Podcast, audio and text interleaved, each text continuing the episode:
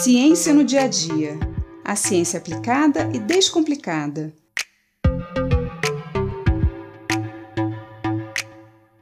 Aromas, perfumes, essências, odores. Por que achamos alguns cheiros bons e outros não? Como escolhemos um perfume? E como conseguimos saber só pelo cheiro que alguma comida está estragada? O olfato é um dos cinco sentidos que nos permite perceber o mundo, juntamente com a visão, a audição, o paladar e o tato. As substâncias que estão dispersas no ar entram pelas nossas narinas e são captadas pelas células olfativas, que são células nervosas ou neurônios, especializadas em captar essas substâncias. Essas células olfativas formam um tecido no teto da cavidade nasal e são recobertas por uma camada de muco. Uma das funções do muco é dissolver essas substâncias que entram pelas narinas e deixá-las prontas para se ligarem aos receptores das células olfativas. Quando essa ligação acontece, como uma chave entrando na fechadura, essa informação é transmitida como um impulso elétrico que corre pelos neurônios até o cérebro.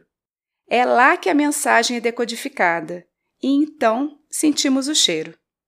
Nesse caminho de transmissão e decodificação da mensagem olfativa, estão envolvidas várias partes do cérebro ligadas ao processamento das emoções e também a memória de longa duração.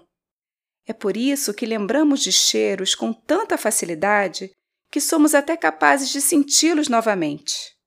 Da mesma forma, sentimos aversão a alguns cheiros sem nenhuma explicação aparente mas que pode estar relacionada a alguma experiência ruim que tivemos no passado. Nós possuímos em torno de 400 diferentes receptores nas nossas células olfativas, capazes de detectar vários tipos de odores. Originalmente, acreditava-se que nós, humanos, conseguíamos distinguir por volta de 10 mil odores diferentes, mas estudos recentes vêm demonstrando que esse número pode chegar a mais de um trilhão de tipos de odores. Essas descobertas sugerem que o nosso olfato seja muito mais aguçado do que pensávamos, superando inclusive os outros sentidos. Nossos olhos, por exemplo, conseguem distinguir em torno de 10 milhões de cores diferentes, enquanto que nossos ouvidos são capazes de diferenciar por volta de 500 mil tons. Já a nossa língua distingue apenas cinco tipos de sabor: doce, salgado, amargo, azedo e umami mas o sabor dos alimentos está diretamente ligado ao olfato. Você já reparou que quando estamos resfriados, com o nariz entupido, temos dificuldade em sentir também um gosto além do cheiro? Quando mastigamos, o movimento da língua libera os odores do alimento. E essas substâncias chegam até a cavidade nasal por dentro da boca quando expiramos. É o que chamamos de olfato retronasal, em oposição ao olfato ortonasal, que chega até a cavidade nasal pelas narinas. Experimente comer algo com o nariz tapado e os olhos fechados. O sabor será bem diferente daquele que você está acostumado, pois o gosto que sentimos é, na realidade, a combinação do paladar e do olfato, principalmente o olfato retronasal. Para fazer esse experimento, é importante também fechar os olhos porque o reconhecimento do alimento vai ativar a lembrança daquele sabor e afetar a sua sensação. Mas as pessoas sentem os cheiros de forma diferente, e essa variação está ligada a diferenças genéticas entre elas. Isso explica também por que alguns cheiros podem ser agradáveis para uns e não para outros. A aversão de algumas pessoas pelo coentro, por exemplo, pode ser explicada, pelo menos em parte, pela presença de alguns genes ligados a receptores olfativos para substâncias que ele exala. Algumas pessoas, inclusive, relatam sentirem gosto de sabão quando comem coentro. A predisposição genética também explica, em parte, a maior facilidade de algumas pessoas em distinguir e identificar aromas de vinhos, por exemplo, ou notas em perfumes. Mas além da genética, a nossa capacidade olfativa também pode ser treinada. A nossa habilidade para distinguir tantos odores não é a mesma para identificá-los. Para isso, é preciso prática.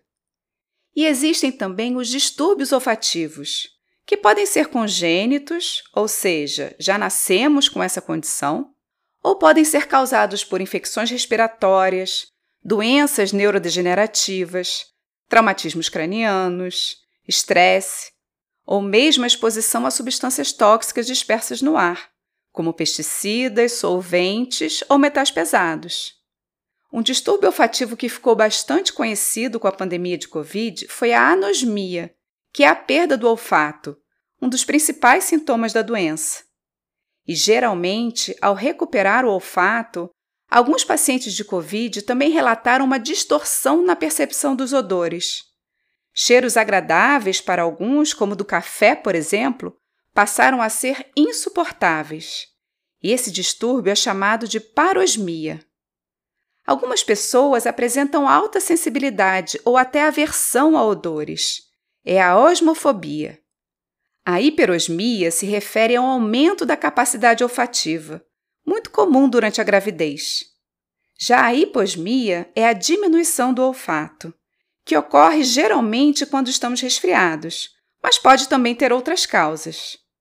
Algumas pessoas também podem sentir odores que não existem, geralmente ruins, é a chamada fantosmia. A capacidade olfativa também pode diminuir com a idade. É a presbiosmia. Como a presbiopia, que é a redução da acuidade visual, ou vista cansada. Alguns desses distúrbios olfativos podem ser reversíveis com tratamentos específicos. Por isso é importante procurar um médico caso algo pareça diferente do normal. O olfato, como todos os outros sentidos, também nos protege dos perigos. O cheiro da fumaça nos avisa do fogo. O cheiro azedo de um alimento contaminado por fungos ou bactérias já nos indica que não devemos comê-lo. O gás de cozinha, por exemplo, é inodoro, não tem cheiro, mas é adicionado um composto à base de enxofre ao gás, para justamente conseguirmos detectar quando há algum vazamento e assim evitar um acidente. Pois é, mesmo quando são desagradáveis, os cheiros são bem importantes. Eu sou Mariana Guinter, bióloga e professora da Universidade de Pernambuco, e esse foi mais um Ciência no Dia a Dia.